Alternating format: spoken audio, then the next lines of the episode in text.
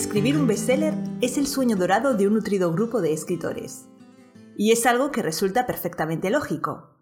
Escribir un bestseller implica un rápido reconocimiento de tu trabajo, que éste sea leído por miles de lectores, tal vez millones si tienes suerte. Y, naturalmente, suele traer aparejados la fama y el dinero. ¿Quién en su sano juicio diría que no a todo eso? Por tal motivo, muchos escritores recorréis la web, hacéis cursos y leéis libros en busca de la fórmula magistral para escribir un bestseller. Como los antiguos alquimistas, imagináis que hay una piedra filosofal que permite transmutar cualquier metal en oro. Soy Natalia Martínez, profesora de novela en sinjania.com. Y no me odies, pero hoy te traigo malas noticias. No existe la fórmula para escribir un bestseller.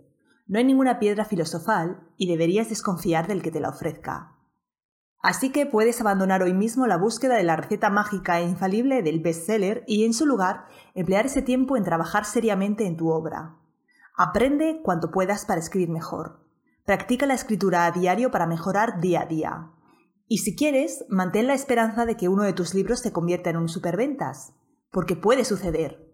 Lo que pasa es que si sucede, será por azar. No, no existe una fórmula para escribir un bestseller.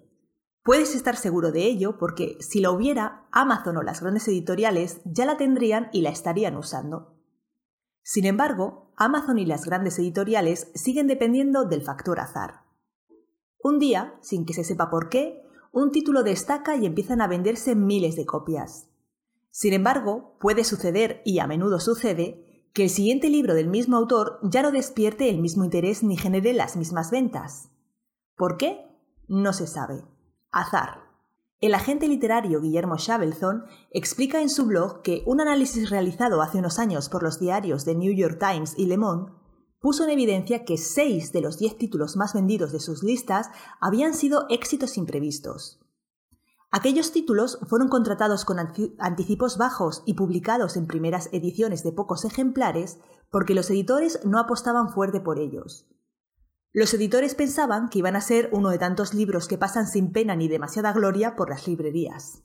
Porque esa es otra. La realidad es que cerca de un 50% de los libros publicados son devueltos por las librerías a la editorial porque no se venden y un porcentaje todavía más alto, cercano al 90% de entre los títulos publicados cada año, nunca tendrá una segunda edición. Por eso los editores son cautos y hacen tiradas pequeñas y ofrecen anticipos modestos a los autores, cuando ofrecen anticipos. Saben que las probabilidades de que un libro se convierta en un bestseller son no ya pocas, sino completamente fortuitas. No hay manera de prever qué títulos se convertirán en superventas, así que lo inteligente es no arriesgar demasiado. Si hubiera manera de preverlo, lo más probable es que las editoriales jugasen sobre seguro y publicasen muchos menos títulos al año. Reducirían sus apuestas a los caballos vencedores y acotarían así el riesgo. Pero por mucho olfato que un editor tenga para elegir los libros con mejores posibilidades de convertirse en un bestseller casi nunca acierta. Porque, como he dicho, no hay una fórmula que el editor pueda reconocer para descartar así a aquellos libros que no están escritos de acuerdo a ella y porque, como también he apuntado, el éxito de un libro suele ser imprevisible. Así que podemos ir desglosando cuáles son las características de un bestseller. La primera es su imprevisibilidad. El bestseller surge de manera impremeditada y en la mayoría de las ocasiones ni el autor que lo escribió ni el editor que lo publicó pudieron prever que ese título se convertiría en un superventas. La segunda cualidad es que su éxito no es reproducible. Por supuesto, inmediatamente después de la aparición de un bestseller se publican cientos de títulos de temática o género semejante que aprovechando la estela dejada por el superventas original lograrán ventas aceptables. Sin embargo, ya no serán capaces de replicar el éxito de su modelo imitar. Ni siquiera el autor de un bestseller tiene asegurado que su siguiente novela vaya a convertirse también en un éxito de ventas. La tercera es su calidad literaria. Debiera ser lo contrario, pero un bestseller, por lo general, está lleno de clichés, tópicos e ideas manidas. Y digo que debiera ser lo contrario porque un libro que gusta a millones de lectores debería ser, en principio, un libro de una extraordinaria calidad literaria, tan indiscutible que concilia el gusto de la mayoría. Pero no es así. Y esto se debe a la cuarta cualidad del bestseller. La cuarta cualidad que distingue al bestseller es que su lector se engloba en la categoría del lector no habitual, Puede resultar paradójico, pero cuando un libro consigue miles de ventas es porque ha logrado atraer a personas que habitualmente no leen. Esta cuarta y última cualidad requiere una explicación algo más detallada porque a primera vista resulta un contrasentido. Los libros más vendidos lo son porque los compran personas que habitualmente no leen libros. Ya te he explicado que el factor azar juega un papel destacado en la aparición de un bestseller, volviéndola así impredecible. De pronto, un título atrae la atención de eso que se ha dado en llamar el gran público.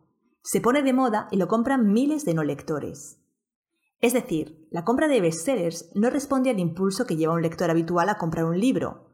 Ya conoce al autor o ha recibido una recomendación de alguien de confianza, sino que responde a otras motivaciones. Estar al día, leer lo que todos leen, sentir que ellos también invierten en cultura y apropiarse de un poquito de la pátina que todavía tiene la cultura pese a quien pese. Ahora bien, la persona que compra un bestseller no es un lector habitual, no lee ni compra libros de manera usual, así que la compra de ese bestseller tal vez sea la única inversión en libros que haga en un largo periodo de tiempo. La aparición de un bestseller es fortuita. Sucede porque un libro atrae a un montón de personas que habitualmente no compran libros.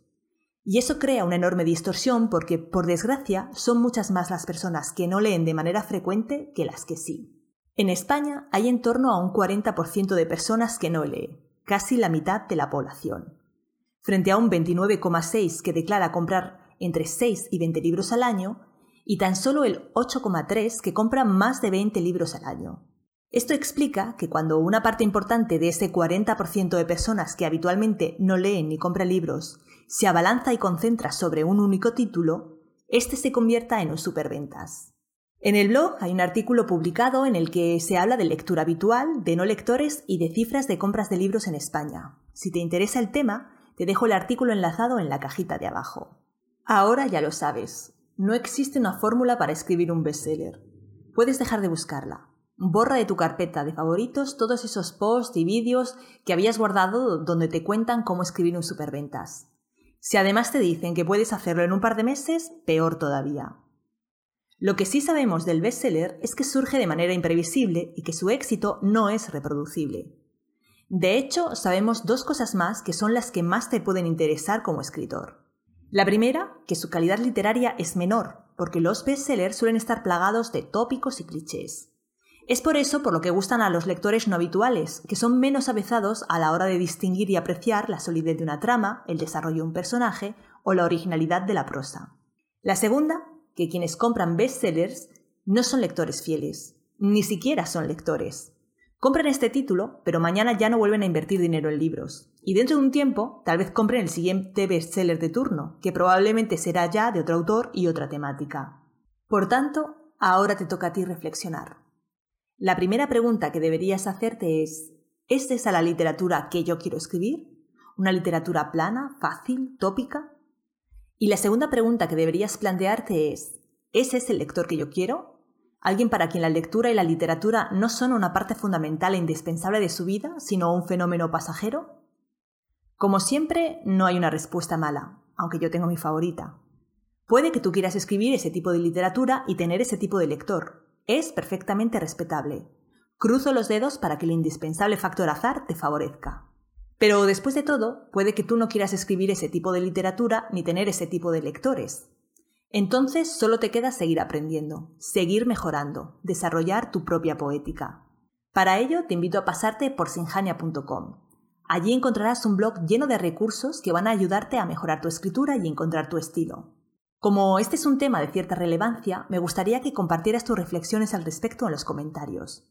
¿Sueñas con escribir un bestseller o tú concibes la literatura de otra manera? ¿Crees que puede haber éxito sin bestsellers para un escritor?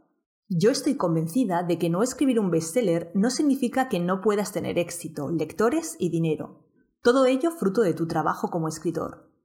Como siempre, todo pasa por ser un buen escritor y gestionar tu carrera con inteligencia, justo lo que te enseñamos a hacer en nuestra comunidad de escritores a la que puedes unirte visitando sinjania.com.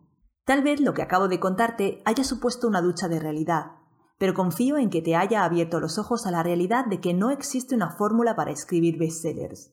No permitas que nadie te engañe contándote lo contrario. Por supuesto, eso no quita que estés interesado en vender tus libros y que hagas todo lo posible para ello. Échale un ojo a la lista de reproducción sobre marketing y ventas que hemos preparado para ti. Aparecerá en la esquina de arriba. Y para que sepas más sobre el tema, en el próximo vídeo Edu Molina te va a contar cómo usar las redes sociales para vender libros.